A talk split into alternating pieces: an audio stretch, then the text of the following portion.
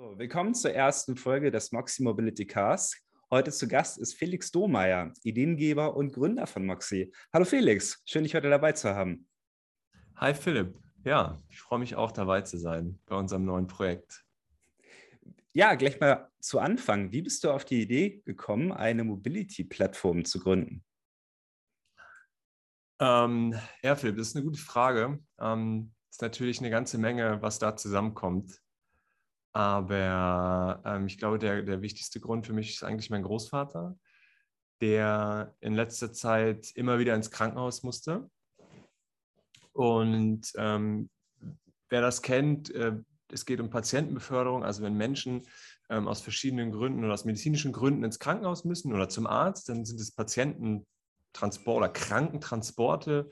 Das ist, finde ich, ein ganz unglücklicher Begriff, aber äh, wir sagen dazu immer Patientenbeförderung. Ähm, und mein Großvater musste halt diesen Service in Anspruch nehmen und weil er mit dieser Organisation ein bisschen überfordert war, haben wir das als Familie und ich unter anderem eben an uns genommen und haben festgestellt, dass das eine riesen Katastrophe ist, diese Organisation. Das ist total kompliziert, ähm, ähm, weil keiner einem hilft. Es gibt keine Stelle, wo man irgendwie anrufen kann, sagen, die einem hilft und sagt, hey, ich weiß jetzt nicht, wie ich jetzt mit diesem äh, rezeptähnlichen Formular, was man dann bekommt, umgehen soll.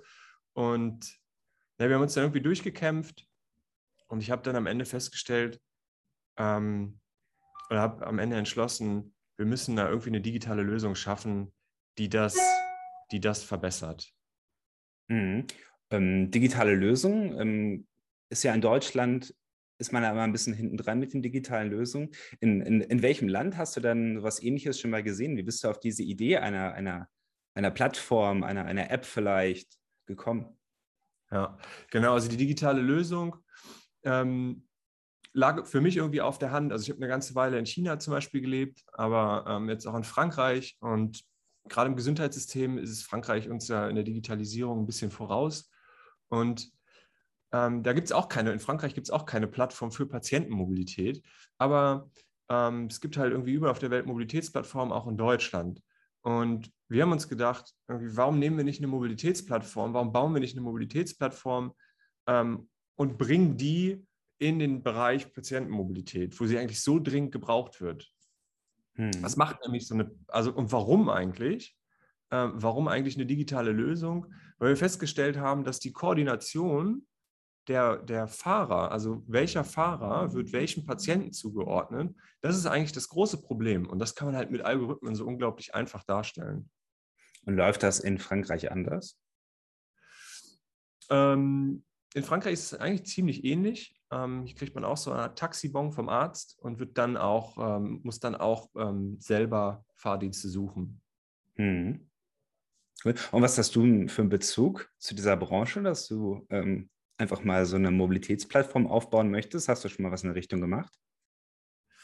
Äh, ja, ja, ich habe auf jeden Fall schon ganz viel in die Richtung gemacht. Also ich habe ähm, für, für die Mobilitätsindustrie gearbeitet, habe aber, ähm, ähm, aber vor allen Dingen zum Thema promoviert oder promoviere immer noch zu dem Thema äh, mit Bezug auf autonomes Fahren. Gucke ich mir an, ähm, wie Innovation, also Mobilitätsinnovation, die Gesellschaft, das soziale Leben, aber vielleicht auch die Wirtschaft beeinflussen können.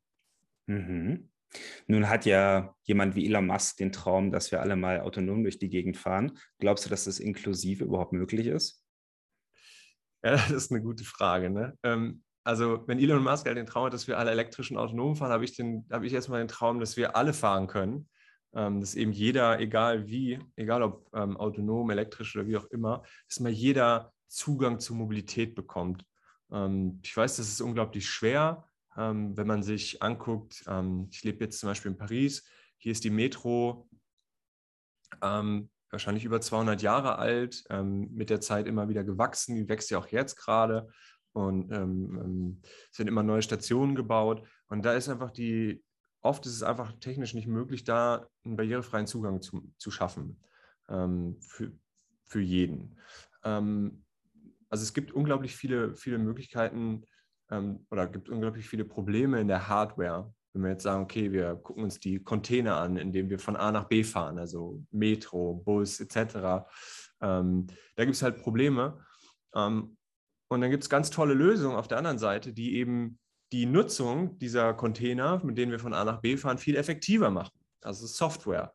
Ähm, und wenn man sagt, okay, früher, was so die letzten 200 Jahre passiert ist, bis heute in der Hardware, in der Erstellung von Hardware, hat sich ein bisschen was getan, aber das reicht noch nicht ganz, um die Mobilitätsbedürfnisse von allen zu befriedigen, also Mobilität für alle bereitzustellen, dann kann ich das irgendwie verstehen, weil das ist so traditionell gewachsen, das ist Hardware, das ist wirklich schwer. Aber bei Software lasse ich das nicht mehr gelten. Wenn wir Systeme entwickeln, wenn wir Software entwickeln, dann verstehe ich das wirklich als Chance, als, große, als großes Potenzial, irgendwie die Brücke zu schlagen zwischen der Hardware, der, der, der physikalischen Welt um uns herum, die vielleicht nicht barrierefrei ist, an der wir auch arbeiten müssen, aber ich glaube, dass einfach, dass, dass man keine barrierefreie Software stellt, das ist, ähm, das, das, das kann ich nicht mehr gelten lassen. Und deswegen, ähm, deswegen wollen wir das bei Moxie einfach radikal ändern. Hm. Okay, und von dem ersten Schritt, als du die Idee gehabt hast, diesen Vorfall mit deinem Opa und du hast irgendwie gemerkt, inklusive Mobilität, das wäre es doch. Wie lange ist das her? Wie alt warst du da? Und wo sind wir jetzt? Ja, also das Ganze, ähm, die Idee mit meinem Opa, das war schon fast mittlerweile fast zwei Jahre her. Ähm, es ist natürlich auch viel mehr passiert. Wir haben dann, ähm, nachdem ich die Idee überhaupt hatte, ähm, habe ich erst mit einem anderen Startup zusammengearbeitet. Wir haben ein bisschen was in die andere Richtung entwickelt, äh, bis diese Idee dann immer mehr gereift ist. Ähm, wir haben unglaublich viele Interviews geführt mit verschiedenen Stakeholdern, mit verschiedenen Patienten, aber auch mit Fahrdiensten. Wir wollten halt wirklich rausfinden, ähm, was ist eigentlich das Problem und, und äh, warum ist das Problem eigentlich da? Und hm. das hat das eigentlich das letzte Jahr immer mehr intensiviert. Ich arbeite das letzte Jahr komplett Vollzeit an dem, an dem Projekt. Das eben rauszufinden, welche technische Lösung wir eigentlich oder welche Softwarelösung wir nehmen können, um dieses Problem zu knacken. Und ich glaube, wir sind jetzt so weit, dass wir, dass wir eine gute Lösung haben. Das ist hm. eben in Form dieser Mobilitäts-App, die äh, Menschen nutzen können, um ihre Mobilitätsbedürfnisse zu organisieren. Man gibt einmal ein, ähm, welche, welche Einschränkungen man hat. Ähm, das kann, können ja sehr viele sein. Und dann wird man auch nicht jedes Mal daran erinnert, sondern man gibt es einmal ein und den Buster. Dann findet unsere App immer den passenden, ähm, den passenden Transport, die passende Fahrerin oder Fahrer. Mhm. Äh, nun äh, führen wir das Interview auf Deutsch. Ähm, du bist gerade in Paris, wie ich erfahren habe. Oui. Was für einen Bezug hast du zu Paris und was bringt dich in diese schöne Stadt? Ähm, ja, das ist eine gute Frage. Ich wollte hier eigentlich nie so richtig sein.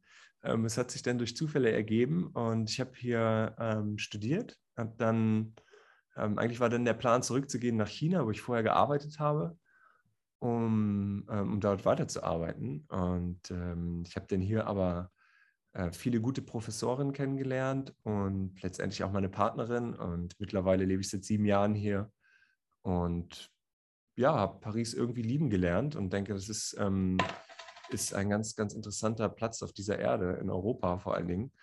Ähm, ja, und auch ganz besonders in Bezug auf Mobilität ähm, brodelt es hier doch sehr. Hm. Jetzt würde mich natürlich mal interessieren, ähm, was, wie sich Patientenmobilität in Europa unterscheidet, wie sich vielleicht Frankreich von Deutschland unterscheidet. Du meintest ja schon sehr ähnlich. Aber was es gibt zum Beispiel einen Unterschied zwischen Amerika, Europa, China? Gibt es da ja. Gemeinsamkeiten? Ja, ich glaube, das ist, ähm, weil die Gesundheitssysteme in Bezug auf Patientenmobilität äh, sind die Gesundheitssysteme erstmal komplett unterschiedlich. Ähm, besonders wenn man in die USA guckt, da gibt es halt Systeme wie Uber Health, was in Deutschland oder in Europa nur sehr schlecht funktioniert, weil wir in Europa für die Beförderung von Patienten ähm, hochqualifiziertes Personal ähm, einsetzen. Ähm, das macht auch Sinn, ähm, vor allen Dingen, wenn man sich überlegt, dass man bei bestimmten Fahrten eben während der Fahrt auch medizinisch versorgt werden muss. Das heißt, du kriegst vielleicht mal, wirst vielleicht beatmet oder musst bestimmte äh, müssen bestimmte, ähm, der Blutdruck zum Beispiel muss gemessen werden, etc. Es gibt ja ganz viele Dinge. Und das kann, das kann ein Privatmensch vielleicht leisten, aber das kann man einfach nur ganz schwer, ganz schwer gewährleisten. Und bei uns ist es eben sehr reglementiert. Äh, man braucht, glaube ich, über 30 ähm, Zertifikate und Scheine, um diese Art von Beförderung überhaupt machen zu können. Das heißt, wir bewegen uns da in einem sehr reglementierten Bereich. Ähm, das ist in den USA eben nicht so. Ähm, in China, muss ich ganz ehrlich sagen, bin ich mir gar nicht so sicher, wie es funktioniert. Da haben wir jetzt noch nicht so, ähm, noch nicht so tief gegraben. Mhm. Aber ähm, was vielleicht ganz spannend ist, ist in Europa die ganzen Sozialsysteme ja doch sehr nah beieinander sind und, ähm, und wir eigentlich feststellen, dass es sehr, sehr ähnlich abgewickelt wird. Da gibt es Unterschiede. Unterschiede gibt es beim, bei den Kostenträgern. Ähm, die Fahrten müssen nachher bezahlt werden. Das wird oft von Krankenversicherungen gemacht, aber über Umwege, über Krankenhäuser zum Beispiel äh, in Frankreich, ähm, genau, in Benelux. Im Dachraum ist es sehr ähnlich wie in Deutschland. Ähm, genau, es gibt immer so ein paar kleine Kleinigkeiten, die es doch unterschiedlich machen, aber es ist doch sehr, wenn, wenn man sich das so anguckt im europäischen Raum, schon fast homogen. Hm. Du hattest jetzt Uber erwähnt und auch Uber Health. Nun ist Uber ja in Frankreich erlaubt, in Deutschland nicht. Glaubst du, das wäre zum Beispiel möglich, ähm, dass Uber Health oder sind sie vielleicht auch schon in Frankreich aktiv? Ja, ähm, auf keinen Fall. Also Uber Health ist nur in den USA aktiv und ich glaube, das hängt auch damit zusammen, dass sie einfach, ähm, das Konzept von Uber ist ja, und da grenzen wir uns ja extrem von Uber ab. Uber, äh, die Fahrer, die für Uber fahren, sind überwiegend ähm, Mietwagenunternehmer. Also in Deutschland, es gibt in vereinzelt in Deutschland ja auch Uber, ähm, gibt es, äh, sind es Mietwagenunternehmer. Das sind Privatmenschen, die ein Mietwagengewerbe anmelden. Und in Frankreich ähm, ist es sogar weniger. Ist man dann einfach ähm, ähm, äh, solo selbstständiger und ähm, hat ein Auto. Hm. Vielleicht gibt es hier auch so eine Art Personenbeförderungsschein, den man dafür braucht. Das müssten wir auch nochmal prüfen. Aber man ist doch weit davon entfernt, von, diesen, von diesem sehr qualifizierten, ähm, von diesem sehr qualifizierten ähm, Service Patientenbeförderung, wie es zum Beispiel in Deutschland der Fall ist. Und da geht, geht Uber hier auch nicht rein. Ich glaube, dass Uber auch vielleicht sogar zu Recht einen sehr schlechten Ruf hat und deswegen bestimmte Dinge auch einfach gar nicht machen kann. Hm. Okay. Ähm, wie sieht denn da das ideale, ähm, nee, warte mal, äh, ähm, wie sieht denn da das ideale Szenario aus? Jetzt stellen wir uns mal vor, wir sind in der Situation. Du möchtest mit deinem Opa, dein Opa möchte zu einem Termin im Krankenhaus gefahren werden. Wie stellst du dir da das ideale Szenario vor? Was macht dein Opa? Was macht vielleicht der Mensch neben ihm? Was machst du? Ja, also in, in unserem Fall war es so, du musst dir vorstellen, mein Opa ähm, ist jetzt irgendwie über 90, ähm, ist zwar noch recht fit im Kopf, aber körperlich nicht mehr so, dass er laufen kann. Das heißt, er muss, ähm, er muss transportiert werden. was heißt das eigentlich? Er wird aus seiner Wohnung abgeholt, ähm, ähm zuerst noch in einem Tragestuhl, zuletzt auf einer, auf einem, auf einer Liege. Er muss also liegend transportiert werden, befördert werden. Und dann kommen zwei Menschen, also wir rufen den ähm, einen Fahrdienst an, gibt es ja viele Fahrdienste, das sind dann so zum Beispiel Johanniter, Rotes Kreuz, ähm, aber auch viele private. In unserem Fall war es ein privater Fahrdienst. Ähm, die waren auch sehr nett. Ähm, die kommen dann ähm, zu meinem Opa ins Haus, tragen meinen Opa, legen ihn um ähm, auf eine andere Liege, auf eine spezielle Trageliege, wo er ähm, fixiert wird, damit er eben nicht runterfällt zum Beispiel. Und dann äh, wird er eben runtergetragen, zum Beispiel Treppen. Äh, bei meinem Großvater waren es ein paar Treppenstufen. Und dann wird er ins Auto geschladen ähm, man kann sich das Auto so vorstellen wie so eine Art ähm, Krankenwagen. Ja, also es ist ein, kein Rettungswagen, ähm, also ohne Blaulicht und so weiter, aber es ähnelt dem Ganzen schon sehr. Ähm, von innen ist der dann auch ausgekleidet, so mit ähm, verschiedenen Gerätschaften. Also es sieht sehr, man merkt schon, okay, das ist jetzt hier kein Taxi mehr oder kein privates Fahrzeug, sondern das ist irgendwie ein professionelles Fahrzeug. Ähm, genau, da sind eben diese zwei Personen dabei. Eine Fahrerin war es in unserem Fall und ähm, ein, ähm, eine, eine, weitere, eine weitere qualifizierte Kraft, die sich eben während der Fahrt auch mit meinem Opa auseinandergesetzt hat. Also mein Opa brauchte während der Fahrt eben ähm, bestimmte Unterstützung und es wurde da geleistet. Nun wurde mein Opa ins Krankenhaus gebracht für seine Untersuchung und ähm, kann dann da untersucht werden und je nachdem, äh, wie lange das dauert, ähm, kann es sein, dass auch der Krankentransport ähm, das Unternehmen dann vor der Tür wartet. Wenn es jetzt wenn man jetzt nur mal eine Blutprobe nimmt, dann dauert das vielleicht 20 Minuten, dann wird hin und wieder auch mal gewartet und man nimmt äh, den Patienten dann gleich wieder mit. Mhm. Und dann geht das ganze Spiel von vorne los oder von hinten los und man geht die, die, die Reihenfolge zurück, bis mein Opa wieder zu Hause ist. Ähm, das ist so der ideale Fall. Aber na, du weißt ja selber, wie es ist. Manchmal gibt es halt Probleme. Ne? Und wir haben gelernt, dass es bei, im, beim Thema Patientenbeförderung oft Probleme gibt. Und dann gibt es irgendwie Verzögerungen. Und einmal war es so, dass mein Großvater abgeholt werden sollte und ähm, für eine für eine Computertomographie, also doch schon eine sehr aufwendige und vielleicht auch teure Untersuchung. Und ähm, er hat den Termin um 16 Uhr und wurde zwei Stunden zu spät abgeholt. Und das hat er sich irgendwie schon gedacht, naja, wenn ich jetzt zwei Stunden zu spät bin, dann verpasse ich ja hundertprozentig meinen Termin. Das geht ja schon gar nicht mehr auf. Mhm. Ähm, die sind irgendwie trotzdem hingefahren, weil auf gut Glück, es war doch sehr dringlich und es sollte irgendwie schnell passieren. Und ähm, naja, dann ist er angekommen und dann haben die ihm gesagt im Krankenhaus, ähm, ne, der Termin ist vorbei, können Sie gar nicht mehr dran nehmen. Sie müssen jetzt noch mal eine Nacht hier bleiben. Und das war irgendwie so eine Nachricht für, mein, für meinen Opa. Ja, es kommt immer darauf an, auch in welcher, in welcher Verfassung man ist. Aber wenn man eben körperlich geschwächt ist, dann möchte man natürlich so eine Nachricht auch nicht irgendwie hören. Das ist noch eine Nacht im Krankenhaus. Das ist immer eine Belastung. Und mein Großvater hatte dann einmal Glück. Ähm, er war zu spät zur Untersuchung, die konnte nicht mehr stattfinden. Er war aber derjenige, der zu dem Zeitpunkt, ich glaube, das war dann nicht 16 Uhr, zwei Stunden später war es 18 Uhr, der 18 Uhr Termin war auch zu spät. Und dann war quasi wieder ein Slot frei und mein Großvater konnte dann doch noch äh, die, die, den Platz bekommen. Ähm, hat irgendwie Glück, im, Glück gehabt, Glück im Unglück sozusagen. Mhm. Genau. Philipp, ich merke gerade, wir haben uns gar nicht abgestimmt mit unserer Kleidung heute, mit dem Dresscode, aber wir, guck mal, wir haben beide den gleichen, haben gleichen, den gleichen Pullover an. Ja, das sollten wir unbedingt als äh, Coverfoto auch nehmen, wir beide mit so einem grauen Rollkragenpullover an der Seite stehen. Dann äh, die Moxie Bros oder so. mit Rolli. Ja. Nee, aber genau, das war so, so die Geschichte von meinem Opa. Ja, das ist ja auch bestimmt für das medizinische System extrem teuer. Ja, äh, ja, auf jeden Fall. Also wir haben keine Nummern gefunden. Ich wollte das mal ausrechnen, wie viel das kostet, aber das ist ja tatsächlich äh, für das Gesundheitssystem ähm, ist es wirklich eine Belastung. Ähm, wie gesagt, man findet keine Zahlen, aber man muss sich nur mal angucken. Mein Opa ist ja kein Einzelfall. Ähm, es gibt in, in Deutschland 55 Millionen Patientenbeförderungen jedes Jahr. Jetzt muss man dann noch ein paar rausrechnen, die so Hubschraubertransporte sind und so. Ähm, das ist natürlich vielleicht noch mal ein bisschen was extra oder Seenotrettung.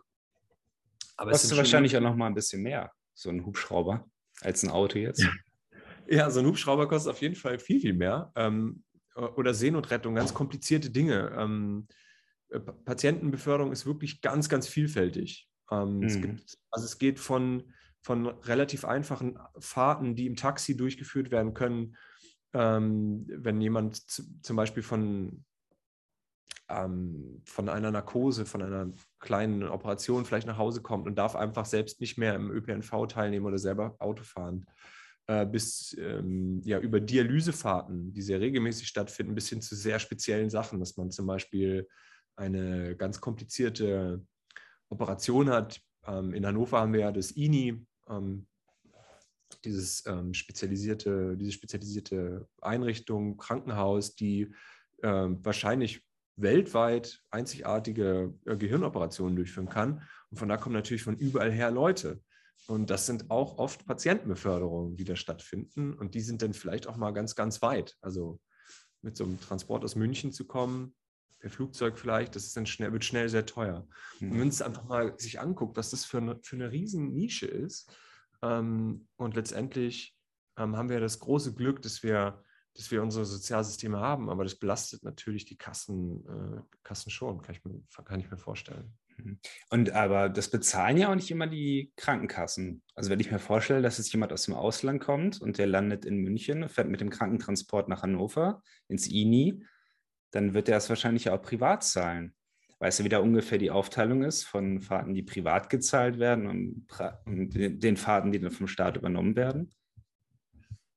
Also bei uns ist es in, in, in Deutschland ist es so, ähm, wenn man in Deutschland eben ähm, versichert ist, dann zahlt auch die Versicherung. Vorausgesetzt, ein Mediziner hat vorher oder eine Medizinerin hat vorher die medizinische Notwendigkeit dieser Beförderung festgestellt. Ähm, wie viele private Fahrten durchgeführt werden, weiß ich ehrlich gesagt nicht. Ich weiß aber, dass es viele private Fahrten gibt, also dass, ähm, dass ähm, Menschen, die die diese Art von Beförderung wahrnehmen müssen. Ähm, kannst du dir zum Beispiel vorstellen, du bist, ähm, ähm, ja, hast beide Beine gebrochen zum Beispiel, dann kannst du ja nicht laufen. Dann musst du sicherlich mal, ähm, um eine Untersuchung wahrzunehmen, ins Krankenhaus gebracht werden. So, aber dann willst du ja vielleicht nicht nur ins Krankenhaus, sondern du möchtest ja auch ähm, mal ins Kino fahren. Okay, jetzt zu Covid ist das natürlich immer ein bisschen schwierig, aber man hat ja auch ein, ein Leben außerhalb der medizinischen Versorgung. Das heißt, es gibt da unglaublichen, unglaublichen, ähm, eine unglaubliche Nachfrage an Mobilität, ähm, die ja jeder Mensch auch hat. Wir müssen uns einfach nur mal vorstellen, wie wir von A nach B kommen heute. Ähm, wir haben so viele Möglichkeiten und nutzen das. Ähm, wenn man, äh, wenn, wenn man zum Beispiel jetzt das Beispiel mit den beiden Beinen gebrochen, ein bisschen ein hartes Beispiel, aber ähm, dann hat man ja immer noch diesen Mobilitätsbedarf. Man kann aber mit einem Schlag viel, viel weniger Mobilitätsangebote nutzen. Wenn ich rausgehe heute, dann kann ich zum Beispiel, ähm, habe ich unendlich, ich kann mich gar nicht, ich, ich weiß gar nicht, wo ich zuerst hingucken soll. Ich kann ja alles machen. Ich kann mit kleinen elektrischen Kickscootern fahren, die überall rumstehen. Ich kann mir Mietfahrräder nehmen. Ich kann mein eigenes Fahrrad nehmen. Ich kann mir ein Mietauto nehmen, die überall rumstehen. Ich kann mir ein Taxi nehmen, ein Uber. Ich kann mein eigenes Auto nehmen, wenn ich eins habe. Ähm, ich kann Bus fahren. Ähm, ähm, ich habe jetzt sogar gehört, dass ähm, demnächst gibt es eben ähm, autonom fliegende Drohnen, die uns von den Dächern abholen, von Hochhausdächern. Ähm, also es gibt immer, immer mehr. Aber sobald man Ansprüche hat an Barrierefreiheit, dann wird die Luft echt dünn. Und dann nochmal, ich, ich ähm, kann es nicht oft genug stressen. Das ist das, was wir mit Moxie machen wollen. Wir wollen barrierefreie Mobilität ermöglichen. Ähm, und dann ultimativ, also das Problem, was wir, was wir lösen, ist Teilhabe, ähm, weil, äh, weil wir glauben, dass das unglaublich wichtig ist. Und das geht über meinen Großvater hinaus, diese Story. Ähm, ich meine, jeder kann ja mal in seinem Bekanntenkreis gucken. Ähm, ja, wer, wer eigentlich ähm, so am Leben teilhaben kann, äh, so uneingeschränkt am Leben teilhaben kann. Das sind das sind doch, also die, man glaubt, es ist eine kleine Nummer, aber es liegt vielleicht auch daran, dass man sie eben nicht, dass man Menschen, ja, ne, mein Beispiel mit zwei gebrochenen Beinen, wenn ich zwei gebrochene Beine habe, triffst du mich nicht in der Metro, ähm, weil ich da nicht rein kann. Und äh, deswegen ist das vielleicht wenig präsent, aber ich glaube, es ist, ähm, es ist sehr, sehr wichtig. Mhm.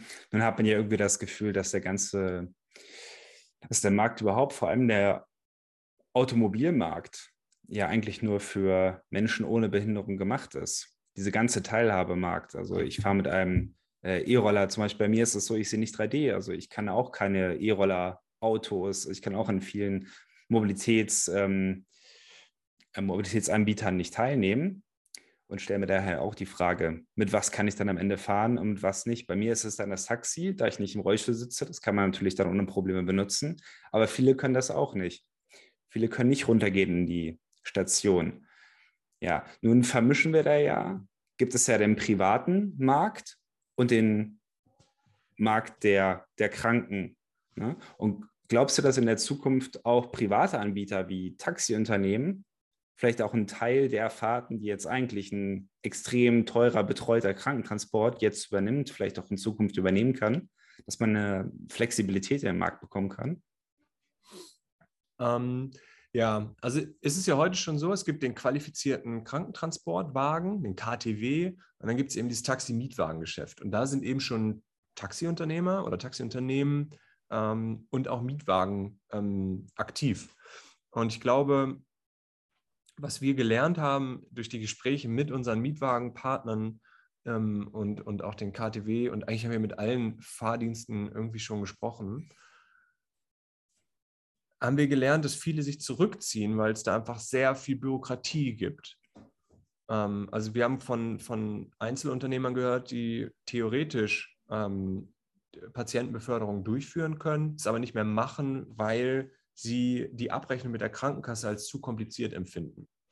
Und ja, das nehmen wir erstmal so zur Kenntnis. Ähm, und als Folge dessen, das ist ja auch nicht immer nur einer, sondern das sind dann wahrscheinlich in Deutschland wieder ein paar zehn, hunderte vielleicht, ähm, die das nicht machen. Und es wird immer weniger Angebot. Und mit dem Angebot an, ähm, ja, an, an, äh, an Patientenbeförderung, die von der Krankenkasse übernommen wird, reduzieren sich wahrscheinlich auch, jetzt so eine These für mich, das muss man echt mal gucken, ähm, reduzieren sich wahrscheinlich auch die Fahrzeuge, die ähm, barrierefrei sind. Also ganz einfach die Fahrzeuge, wenn, wenn, sie nicht, wenn sie nicht profitabel betrieben werden können, dann gibt es wahrscheinlich irgendwann auch keine Rollstuhltaxis mehr oder diese Rolli, Rolli-Taxis, äh, wie sie da genannt werden. Ähm, ja, das wird wahrscheinlich, wird sich wahrscheinlich zuspitzen. Hm. Ja, dann hoffen wir da das Beste und dass ihr, wir auch weiterhin mit Energie an dieser Lösung arbeiten werden. Was können wir denn in Zukunft von diesem Podcast erwarten? Ja, das, ähm, das werden wir sehen. Also ich glaube, wir, ähm, Philipp, wir haben ja schon gesprochen, was wir, was wir alles machen wollen. Wir haben unglaublich viele Ideen. Ähm, die Vision ist klar. Wir wollen Mobilität, äh, eine Mobilitätslösung bereitstellen, die inklusiv ist, die Teilhabe ermöglicht. Und wir wissen, dass wir vieles noch nicht wissen. Und deswegen glaube ich, ist jetzt so dieser, dieser Lernprozess wahrscheinlich das Allerspannendste, ähm, vielleicht auch für die Zuhörer, sie, dass sie mit uns zusammen lernen können, dass sie, ähm, ja, dass sie, dass sie vielleicht auch in unserem, in unserem Podcast, den wir machen wollen, ein, ähm, eine Plattform sehen, um zu partizipieren. Ähm, ich weiß, wir haben es ja, wir haben es ja schon oft besprochen bei uns intern bei Moxie, ähm, dass wir uns so verstehen, dass wir keine App bauen wollen, die wir theoretisch aushacken im stillen Kämmerlein und dann irgendwann kommen und sagen, hey, hier ist die App, die alles kann. Ähm, vielleicht kann sie es dann aber gar nicht oder geht total am Ziel vorbei. Das wollen wir total vermeiden, sondern wir wollen möglichst viel Input sammeln. Ähm, wir haben natürlich schon eine Idee, was, äh, was wir machen wollen. Und wir wissen auch, was technisch irgendwie umsetzbar ist. Aber wir haben doch schon die, die eine oder andere Stellschraube, wo wir auch wirklich ähm, noch, noch viele Dinge lernen müssen und können. Und das wollen wir einfach durch diesen Podcast machen. Das heißt, eigentlich können wir schon mal eine Einladung aussprechen an alle, die äh, sich irgendwie angesprochen fühlen von den Themen barrierefreie Mobilität und, und, und Teilhabe. Ähm, jeder, der irgendwie was zu sagen hat, wird von uns auch gehört. Also ähm, ja. Ja, auf jeden Fall. Man kann ja immer nur von sich selbst sprechen und ähm, wie Mobilität für einen selbst funktionieren sollte. Aber ich weiß halt nicht, wie Mobilität für jemanden funktionieren sollte, der zum Beispiel nicht gehen kann, der nicht sehen kann, der nicht, nicht tippen kann. Und da gibt es so viele verschiedene Einschränkungen, von denen ich und wir einfach gerne erfahren würden, ähm, wie, das, wie das für euch aussieht, Mobilität zu benutzen, wie ihr das bisher macht und wie ihr euch das vielleicht wünscht und wie, wie, wie wir vielleicht in Zukunft was entwickeln können, ähm, was für euch dann auch ein passendes Produkt ist. Deswegen ähm, schreibt uns gerne eine E-Mail, am besten an mich, an Philipp, P-H-I-L-I-P, at moxie.gmbH. Ja, da können wir ja vielleicht in Zukunft, da kann ich im Ausspann nochmal so eine äh, vielleicht eine Podcast-E-Mail machen oder so. Ne? Nicht mein Name. ähm, genau, schreibt uns gerne eine E-Mail und ähm, ja, und wir laden euch dann zu einem Interview ein. Felix und ich freuen uns darauf, euch inter zu inter Felix und ich freuen uns darauf, euch zu interviewen und von euch zu erfahren, wie für euch Mobilität aussehen sollte. Felix, ich danke dir sehr für das heutige Gespräch. Ich hoffe, das war für jeden informativ, mal einen Einblick zu bekommen. Für mich war es das auf jeden Fall, äh, was Moxie ist, was Moxie sein sollte und was du auf jeden Fall dir erträumst, Moxie mal werden zu lassen.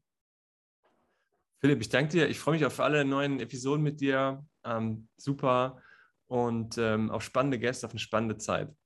Vielen Dank.